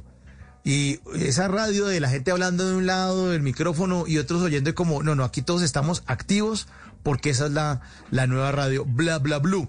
Y en el 316-692-5274, estimado Sergio y oyentes mandan una fotografía de una gatica bellísima, blanca, eh, muy, muy bonita y por encima con un color negro enjaspeado, color crema, no, qué bella esa gatica. Y la manda Jairo Cardonas de Cali, dice, mi gata Micaela, cuando tiene hambre o sed, se para frente al recipiente de la comida, me mía y mira al recipiente y me hace entender lo que quiere. Jairo, un saludo para usted y para su gata Micaela allá en Cali. Sí, ahí está la gata. Pero fíjese, Sergio, que nos, no, los, los, los, los animales nos terminan entrenando a los humanos, ¿no? Nos terminan amaestrando más bien. Es cuando yo hago esto, este me sirve comidita. Entonces hágame el favor y, Y, eh, sirva. Exacto, y es el tema de la dependencia, quién depende de quién, y no solamente en ese tipo de eventualidades, o perdón, o de cotidianidades, sino ante las otras eventualidades afectivas. Es que acuérdate que los, las mascotas eh, en las culturas actuales, en esta sociedad, son un apoyo emocional. Por eso te digo que se vuelve incluso un tema eh, con el cual tenemos que tener mucho cuidado. Y en este momento, Mauricio, estamos parados en el filo de la ola porque no desencantar a todos nuestros oyentes que tienen esas bonitas relaciones con las mascotas, con las plantas, eh, pero al mismo tiempo decirles, vengan, que hay una dosis de humanidad, no se les olvide que, que nos movemos entre humanos y que todavía tiene mucho fundamento y seguirá teniendo fundamento la humanidad y la racionalidad sobre los sentimientos, que no se queden solamente en emociones de fragilidad que simplemente nos inspiran a cuidar, ya lo decíamos al pollito, a lo que nos parece frágil y pequeñito, pero que luego nos confrontan con otra realidad. Y es que en el mundo nos desenvolvemos, en el mundo estamos y no podemos privilegiar una cosa antes que la otra. Si bien podemos incluso decir que todos somos seres vivos y estamos dentro de ese mismo renglón. Y hay que entender una cosa, yo me acuerdo que eh, una vez el, el libro ese del encantador de perros, y él decía, ojo porque en la naturaleza no hay ética ni moral ni nada, ¿no? Y en el momento en que un animal, pues, tiene que reaccionar de cualquier forma, es un animal. No, el animal, ay, no, es que él, él solamente le falta, es que tiene puros sentimientos de humano. Es la visión suya como humano que cree que el animal también está sintiendo eso que usted siente en sus mariposas en el estómago, pero resulta que por evolución, pues los animales no tienen el cerebro formado como el nuestro, no alcanzan a entender ni a razonar una cantidad de cosas. Es muy, muy distinto y por más que queramos ponerle saco y ponerle nombre y celebrarle el cumpleaños, los animales no creo que digan, hoy, ah, hoy es 22 de abril, ah, hoy está comprando una perrita que yo conocí en la guardería. No, no, no creo que se acuerden, no sé, no creo que se acuerden como, como si se acuerda uno. Eh, y los animales también reaccionan, ¿no? Muchas veces el mismo perro ataca a alguien de la casa porque, pues, porque tiene instinto animal. O el gato le mete un arañazo a la dueña porque, pues porque es un gato y tiene garras, hombre, es un felino, ¿no? Muchas veces se nos olvida eso, Sergio. Sí, y eso nos, nos va haciendo, nos va haciendo llegar eh, a transitar a lo que son esos elementos eh, que nos mantienen claros en esto de llevársela bien con los amores singulares que hoy hemos denominado de los cuales hemos hablado hoy específicamente con las mascotas o con las plantas. El primero es que los límites de mi amante están dados en términos de su naturaleza y su naturaleza es distinta a la mía. Es decir, los roles, ahí Mauricio, lo que acabas de decir, están establecidos y quizás eso debe ser lo primero que tengamos en cuenta nosotros siempre. Los límites de mi amante, entendiendo como amante, ahora que ya lo situamos como amante y contra ello no vamos a, discutir ni a generar debate, pero ya lo situamos como amante, ese que tú definiste como amante está dado en términos de su naturaleza, es perro, es gato, es una planta. Entonces, él vocaliza de forma diferente a como vocalizo yo luego vamos a tener unos límites en cuanto a la comunicación. Que sea es el primero, ¿no? Bueno, entonces ya hablamos de mascotas como regalo. Ahora hablemos del el tema de los famosísimos perrijos o mi hijito peludo que está tan de moda. Mm, papá peludo, mm, mis peluditos fenómeno cultural, social, de familias y modelos familiares que cada vez son más distintos, que empezaron eh, limitando el número de hijos, que terminaron o actualmente están eh, definiendo solamente un hijo, esas relaciones monoparentales y esas relaciones donde ya se niegan a tener un hijo, quizá porque asumen una responsabilidad menor o creen que implica una responsabilidad menor. Como mínimo, es una responsabilidad para los que escogen una mascota, es una responsabilidad a corto, mediano plazo y es calculada. Es decir, y empiezo a, retomar elementos del programa cuando comenzamos. Finalmente, quien elige una mascota pone sobre la mesa las reglas del juego. Defino a qué hora, así tenga hábitos y tenga horario, a qué hora debo darle amor y a qué hora me va a reclamar amor también a qué hora le voy a dar cuidado representado en comida o salir a recrearlo. Eh, cada cuánto lo debe llevar al veterinario. Y pese a que hoy hay guarderías para las mascotas, finalmente puede, puede que esté más dispuesto en términos onerosos a asumir ese canon que no otro canon que puede mm, significar un hijo. Eso suena cruel, pero es un tema también de racionalidad y que lo debemos admitir y lo debemos respetar en las parejas que sí lo han definido. Sí, hay gente que consiente a sus mascotas como, como, pues más que incluso un ser humano. Porque deciden no tener hijos, entonces tengamos gaticos. Y no, eso se... Yo, además no sé qué es lo que tienen los animales. Yo conozco mucha gente que dice, no, esos animales... Y les, por casualidad le llevan un gatico, un perro una noche, porque alguien se fue de paseo a no sé dónde, que si se lo tiene, que por favor, y lo dejan ahí, terminan enamoradísimos y los pelos ve uno ya expertos en, gatos y enamorados de sus gatos. Y uno no que no, pero los animales tienen eso en particular, que lo enamoran a uno. Pero cuando uno ya decide que, o ya se va al otro extremo, de que uno tiene perrijos y que uno celebra cumpleaños y que hace fiesta con los amiguitos del curso, uno dice, aquí podría estar pasando algo que es chévere para los animales. Hay que darles mucho cuidado, mucho amor, sobre todo si son callejeritos y uno les da la oportunidad de tener una alimentación fija y un techo y cariño que pronto no le han dado en, donde estaba, pues eso es chévere. Pero ya llevarlo al otro extremo ya podría volverse una patología, ¿no, Sergio? Desde luego, los cuidadores de los perros eh, están dentro de una sombrilla que se determina la sinofilia, la, la felinofilia para, las, para los, los gatos, pero ahí como modo de relación, es decir, todavía no lo hemos visto como patología, pero más allá de esta denominación se puede dar un tema de, patología. Incluso tuviéramos tiempo, y es un tema para hablarlo, la misma, la misma zoofilia que se da en muchas ah, relaciones, y es un tema que no se debe esconder y que también se plantea entre muchas personas que ya sacan de ese rol de hijo y ponen al perro en términos de, de compañero o acompañante, ¿no? Lo mismo pasa para que no te extrañe con el tema de las plantas. Es un, es un tema que ya ha sido muy estudiando y va más muy estudiado y va más allá de la, de la etnobotánica. Se determina como la dendrofilia y es ya casi que incluso una parafilia sexual que tienen las personas con las plantas. Es decir, no nos extrañe. Ese es un más allá de ese tipo de relacionamiento. Entonces, ahorita el ejemplo que ponías cuando el papá Uraño no quería dentro de la casa una mascota, un animal, y la niña aparece. Sí, la niña lo enternece papá, por favor, y le hace pucheros, y le hace la carita de, hablando de gato, le hace la carita del gato con botas en la película. Entonces, ante esos pucheros, el papá sucumbe y decide comprarle la mascota a la niña, y ahí empieza a generarse un rol totalmente eh, distinto, ¿no? Exacto. Y ahí- y to- Sí, Ahí, adelante. ahí en, ese, ahí en ese caso, en ese caso, Mauricio, entonces fíjate, ¿por qué eh, logra el papá eh, sucumbir ante lo que era un principio de no tener mascotas? Volvemos a lo que dijimos ahorita, el reconocimiento. Lo que moviliza a los seres humanos es el reconocimiento. La pregunta que yo te haría a ti y a los, y a los oyentes es, ¿por qué viven las personas? ¿Por qué vivimos? ¿Cuál es como nuestro interés mayor? Muchas personas dirán la felicidad o vivimos para ser felices. No, vivimos por el reconocimiento.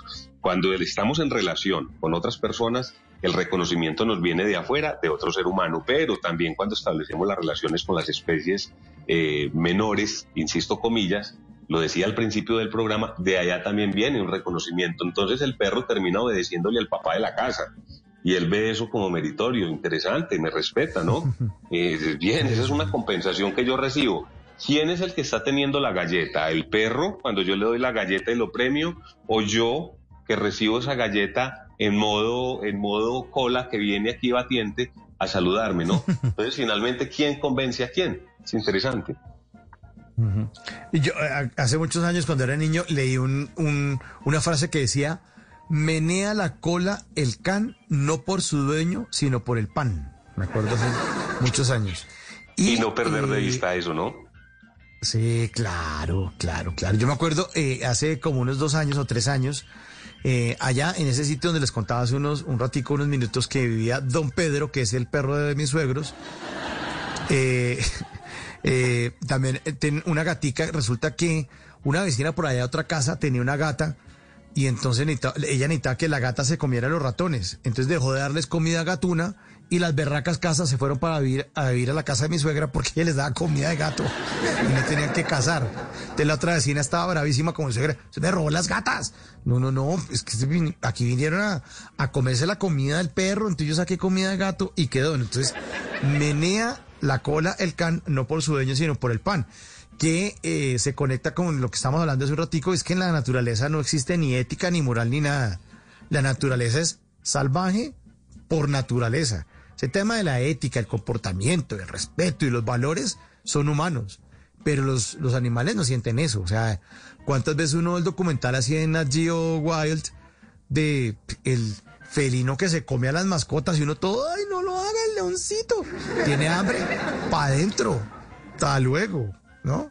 Y, y ese es el segundo elemento, me da pie a ello. eh, la dependencia es un hecho verificado. Tenemos que ser conscientes que hay una relación de dependencia entre las dos especies. Entonces no se nos extrañe cuando ese tipo de cosas suceden. O este que ha sido el más tierno y mordió a otra persona o mordió a un menor de edad o reaccionó instintivamente. Entonces no perder nunca de vista, eso es un hecho verificado y verificable en términos conscientes de que hay una dependencia entre ellos dos y quizás esa dependencia esté mediada por lo que acabas de decir, eh, la comida.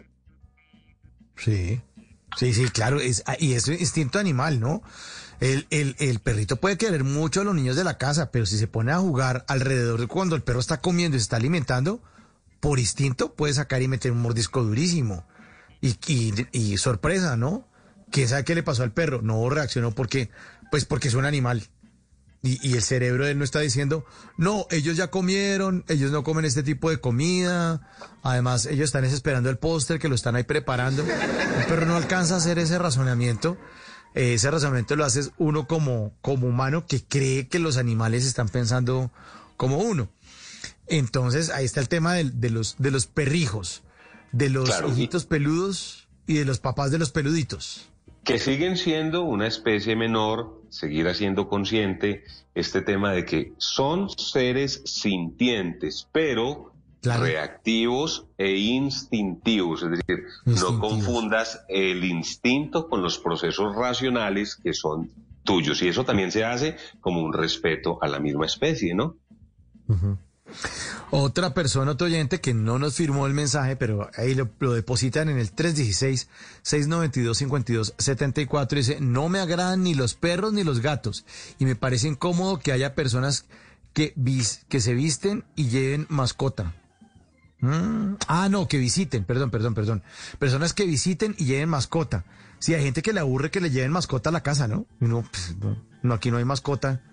Y entonces tiene que, yo, yo lo que veo es que en esos lugares que son pet friendly, que son esos restaurantes que aceptan que uno llegue con mascota, a mí, la verdad, me da espesar con los perros, porque los perros tienen un sistema olfativo demasiado desarrollado, muy fuerte, y que empiece a oler que en la en las mesas hay comida y no pueda comer. A mí, no sé, si yo fuera perro diría, venga, tíreme un, un, mordi- un pedacito de churrasco. No sea así, venga, bóteme algo, bóteme algo, ¿no? Sumado al estrés que muchas veces eh, se da en algunos sitios, centros comerciales, que son amables con las mascotas, pero que tú ves unas superficies eh, lisas, brillantes, ambientes, quizá espacios abiertos, pero donde van otras mascotas, donde tú ves que hay un estrés, la pregunta sería esa, bueno, ¿hasta qué punto tú sacas ah, de un ambiente tranquilo a la mascota y te lo llevas para un, un ambiente adverso? Quizás solamente para tú complacerte, para tú mismo complacerte. Entonces, es interesante como revisar también eso que acabas de decir. Lo he visto yo con detenimiento ahora que, que inicio esta investigación y es las personas porque sacan de ese entorno natural y con unas condiciones quizá más bien a la mascota para llevarlas a unas condiciones que si bien están eh, entregando compañía también, pues de alguna manera están, están más expuestos. El bienestar que yo le proporciono a mi mascota o ser vivo, cuidado, se debe brindar es desde su naturaleza, Mauricio. Es decir, él Claro. come lo que él puede comer. Él, él no va a comer mi estofado ni le va a gustar nada, lo mejor que yo tenga aquí. Aparentemente sí, porque es sal o es proteína o es algo que su mismo alimento tiene. Pero, ojo, contextualizar que, que Sí, que es distinto, es distinto. Pero yo insisto, si yo fuera perro, Sergio de Oyentes, yo viviría demasiado aburrido. Que me saquen de mi casa. Yo estaba en mi casa, estaba echado ahí en la alfombra, donde me gusta est- estar. Yo, un perrito juicioso. con la cola no tuvo ni jarrones ni nada. No, soy tan pulgoso. Hago pipí afuera, no hago daños. Y me llevan a un restaurante a oler platos y a oler cosas deliciosas y me meten debajo de la mesa mientras oigo que un pocotón de gente eh, se está saludando y está dándose besitos y está haciendo vida social ahí, es como, como complicado. Pero para eso hay otro tipo de animales como este que traemos esta noche a las 12.39 minutos. Este es el del chombo, un gato particular, el volador.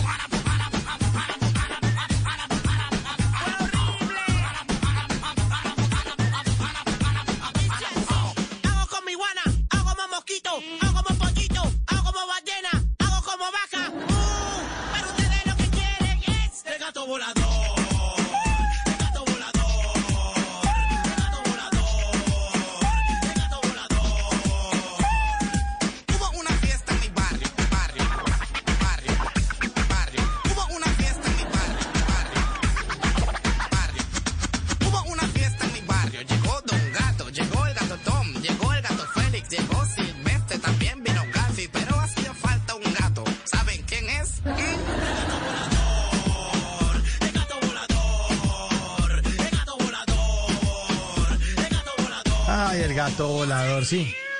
Hay muchos lugares en Medellín que eh, tienen balcones a la vista, así, eh, muchos apartamentos, y les ponen en los balcones malla porque hay una cantidad de gaticos que les da por lanzarse como el chombo, como el gato volador.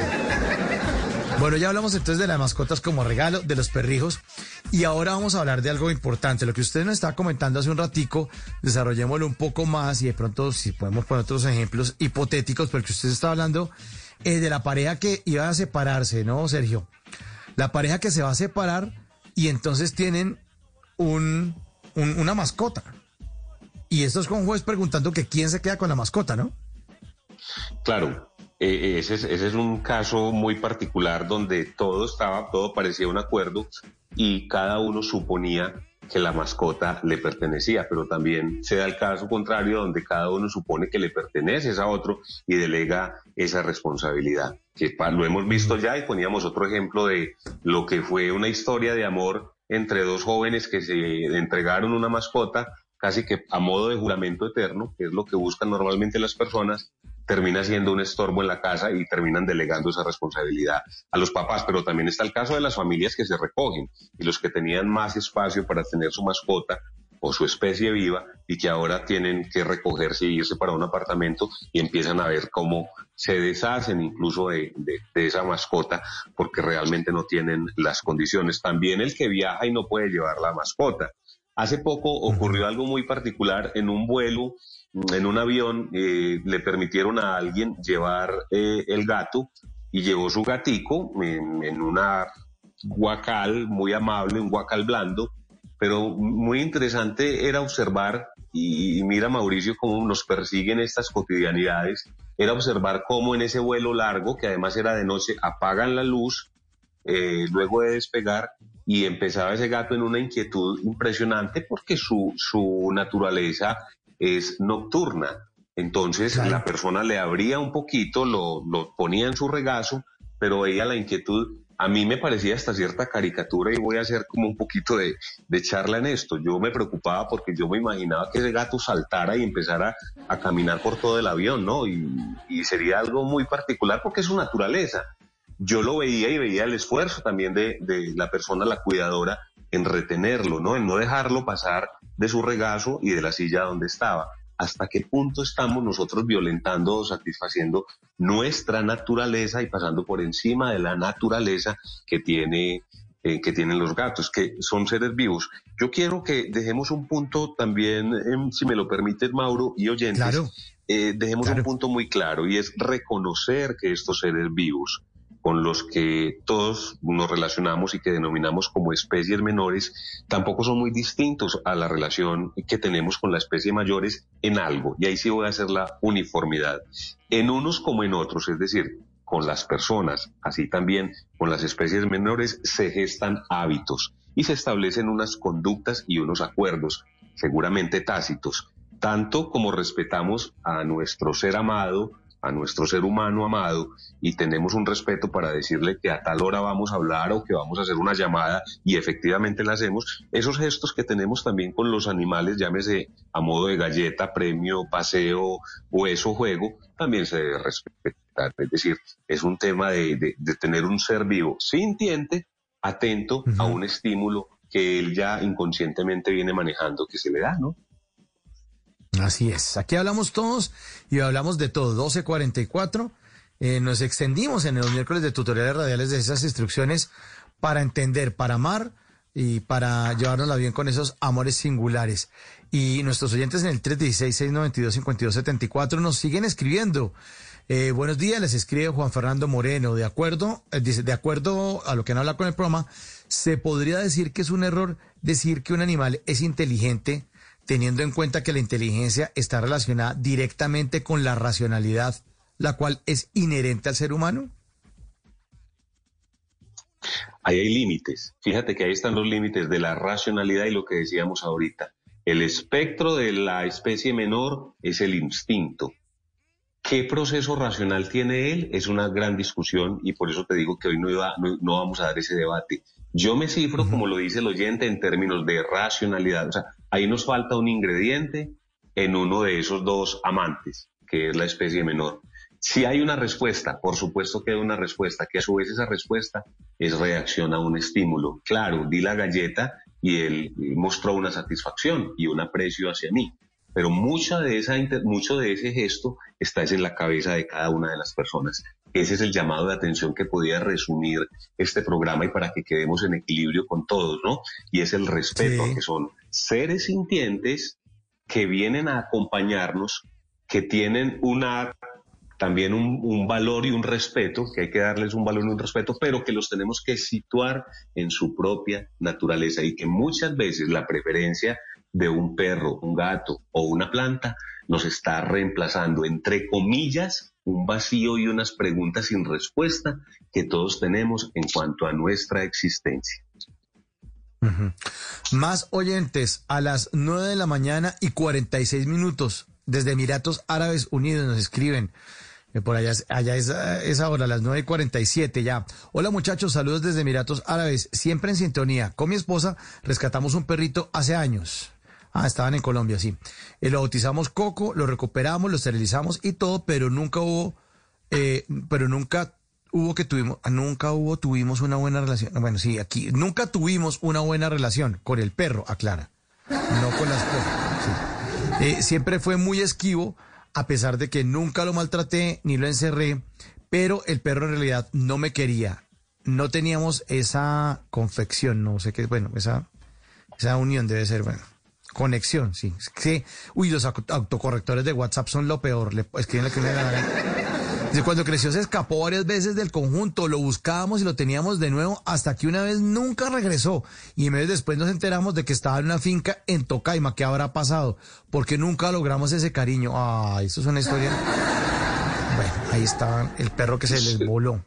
Sobre, esa, sobre ese tema eh, de las mascotas adoptadas, hay lo que se determina en el comportamiento un dos en uno, es decir, la satisfacción de una buena obra se actúa como buen samaritano en la medida en que rescato o adopto una especie que posiblemente estaba en riesgo o en sufrimiento, pero al mismo tiempo tengo el beneficio de lo que significa tener la especie, es decir, el recreo, la compañía y el reconocimiento que esa misma especie me hace. Se vuelve hasta un tema quizá vanidoso, porque tú lo que estás es llenando eh, una pretensión que tienes con la mascota, pero de paso cometiste un buen, un buen acto, ¿no? Es el famoso dos en uno en el comportamiento.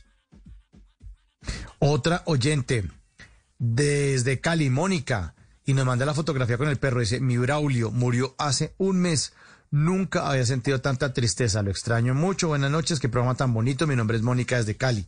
Bueno, un abrazo para Mónica que nos está escribiendo y nos manda la foto con su Braulio. Es un perrito blanco divino, de orejitas paradas. Está espectacular. Pero sí, lo que hablábamos hace un ratico. La separación y el duelo y, y ya cuando uno se le toca separarse de no solo por porque se separan los, los dueños o la pareja, sino cuando ya la vida y la naturaleza pues cumple un ciclo, pues lo que usted nos decía hace un ratico, Sergio.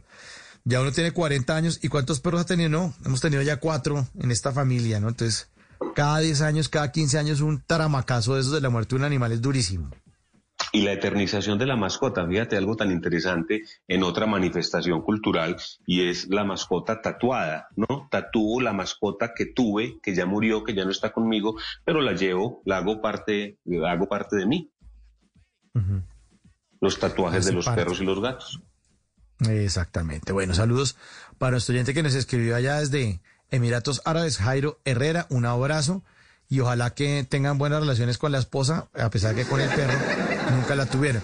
Bueno, vamos avanzando ya para ir cerrando 12.50, Sergio, y el último eh, tema, y es que usted les quiere dejar a los oyentes cinco tips, cinco tips eh, para ir redondeando ese tema, para llevarse bien con esos amores singulares.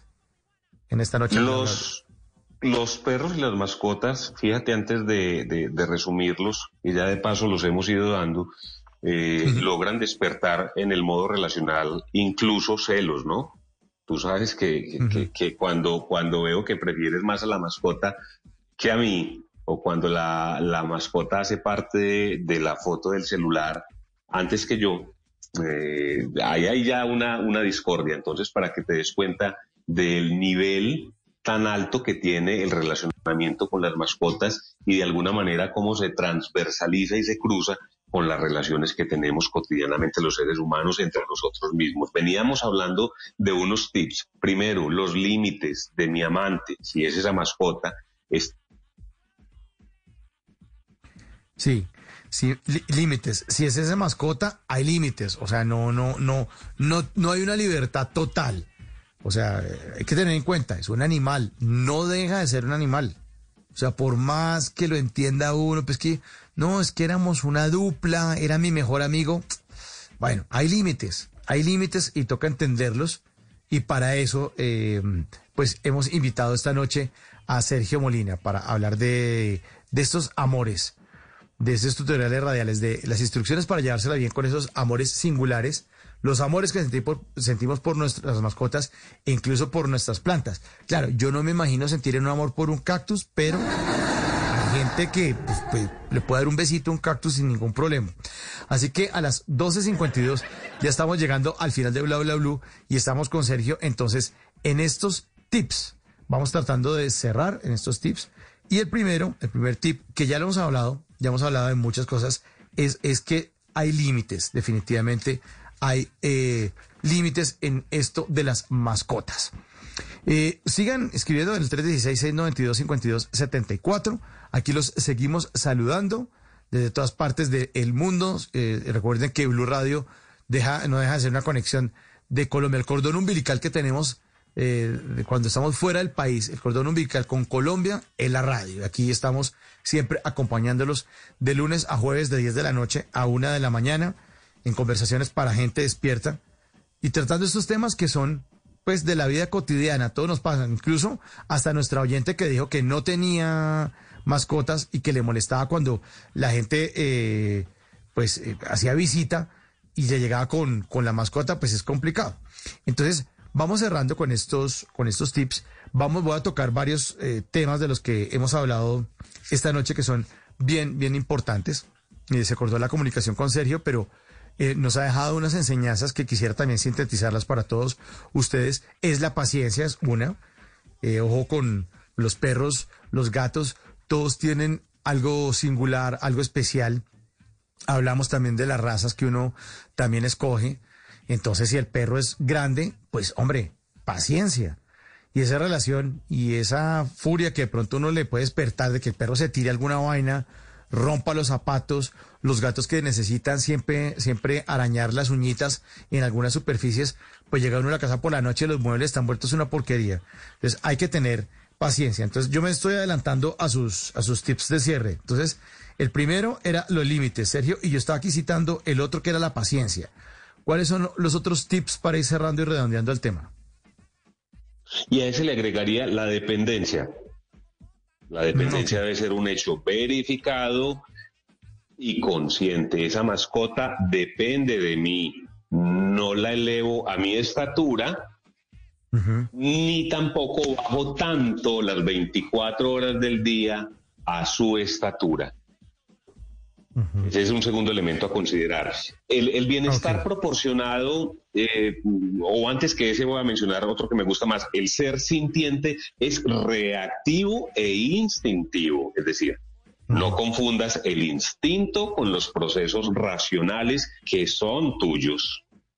Es ah, decir, una cosa es la naturaleza que él tiene en términos instintivos y que no vas a tener comunión con él desde tus cualidades y capacidades racionales.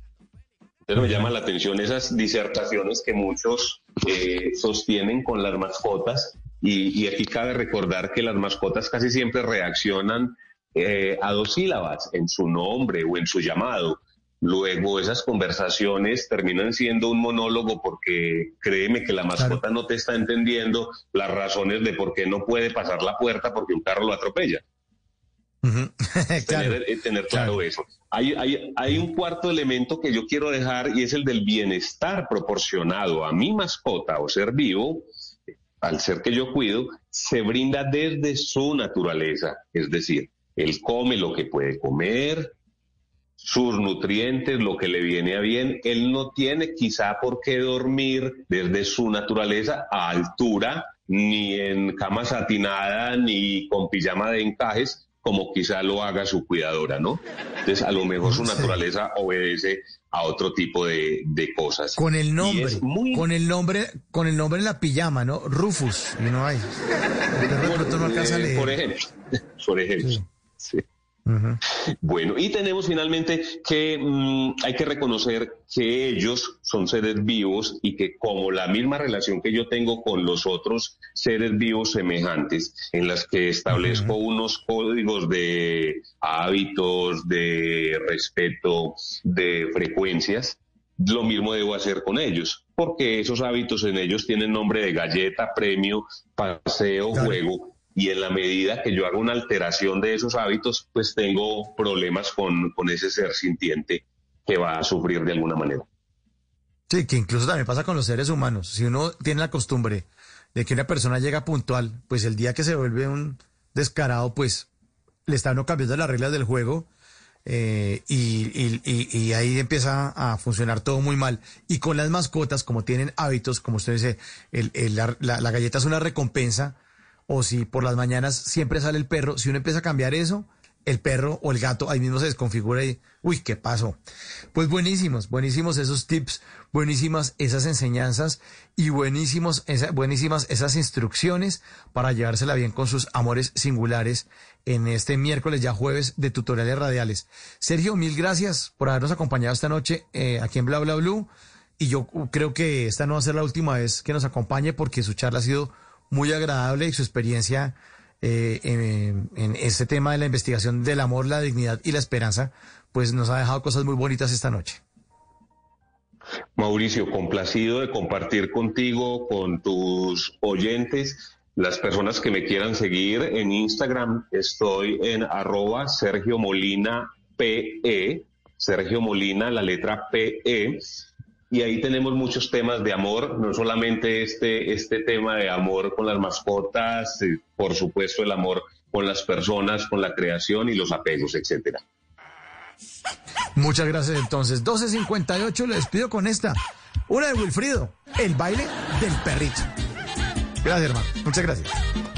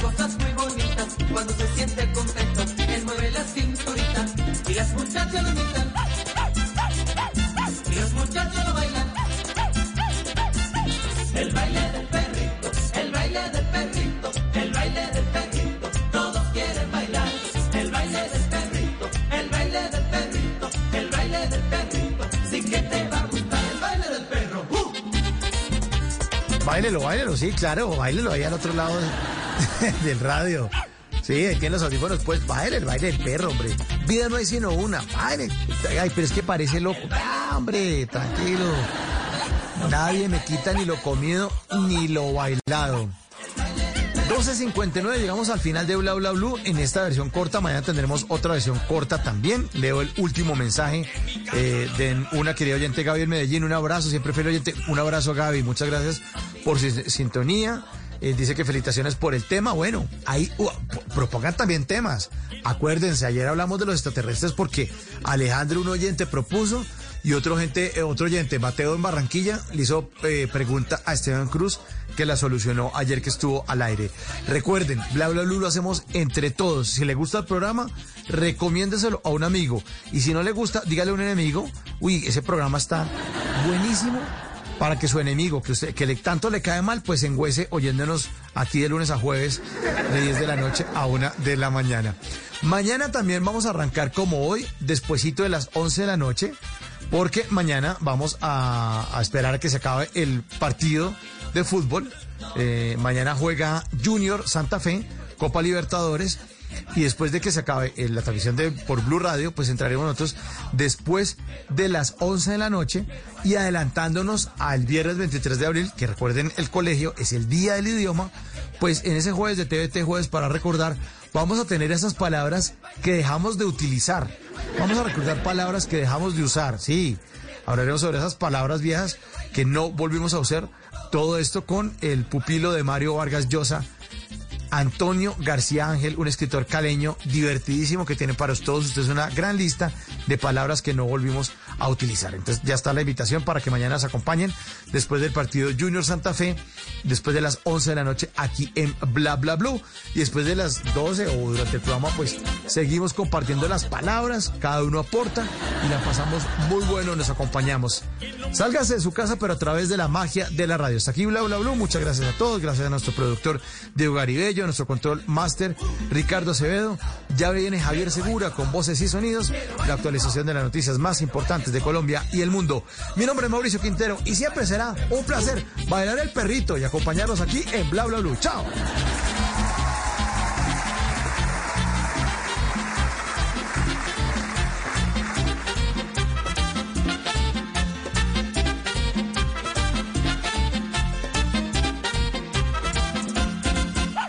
En las noches la única que no se cansa es la lengua.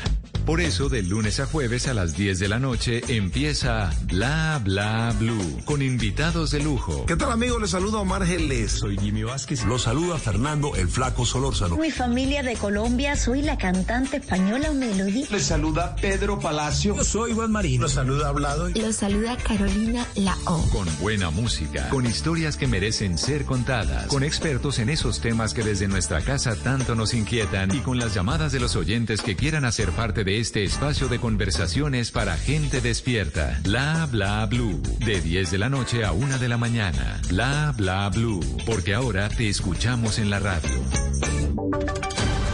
Voces y sonidos de Colombia y el mundo. En Blue Radio y bluradio.com.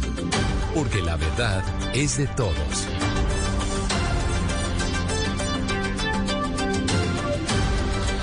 Una de la mañana y tres minutos. Esta es una actualización de las noticias más importantes de Colombia y el mundo en Blue Radio. Mucha atención que se pone más crítica la disponibilidad de camas UCI en Bogotá. La ciudad se acerca al 90% de ocupación para otras patologías y para pacientes COVID.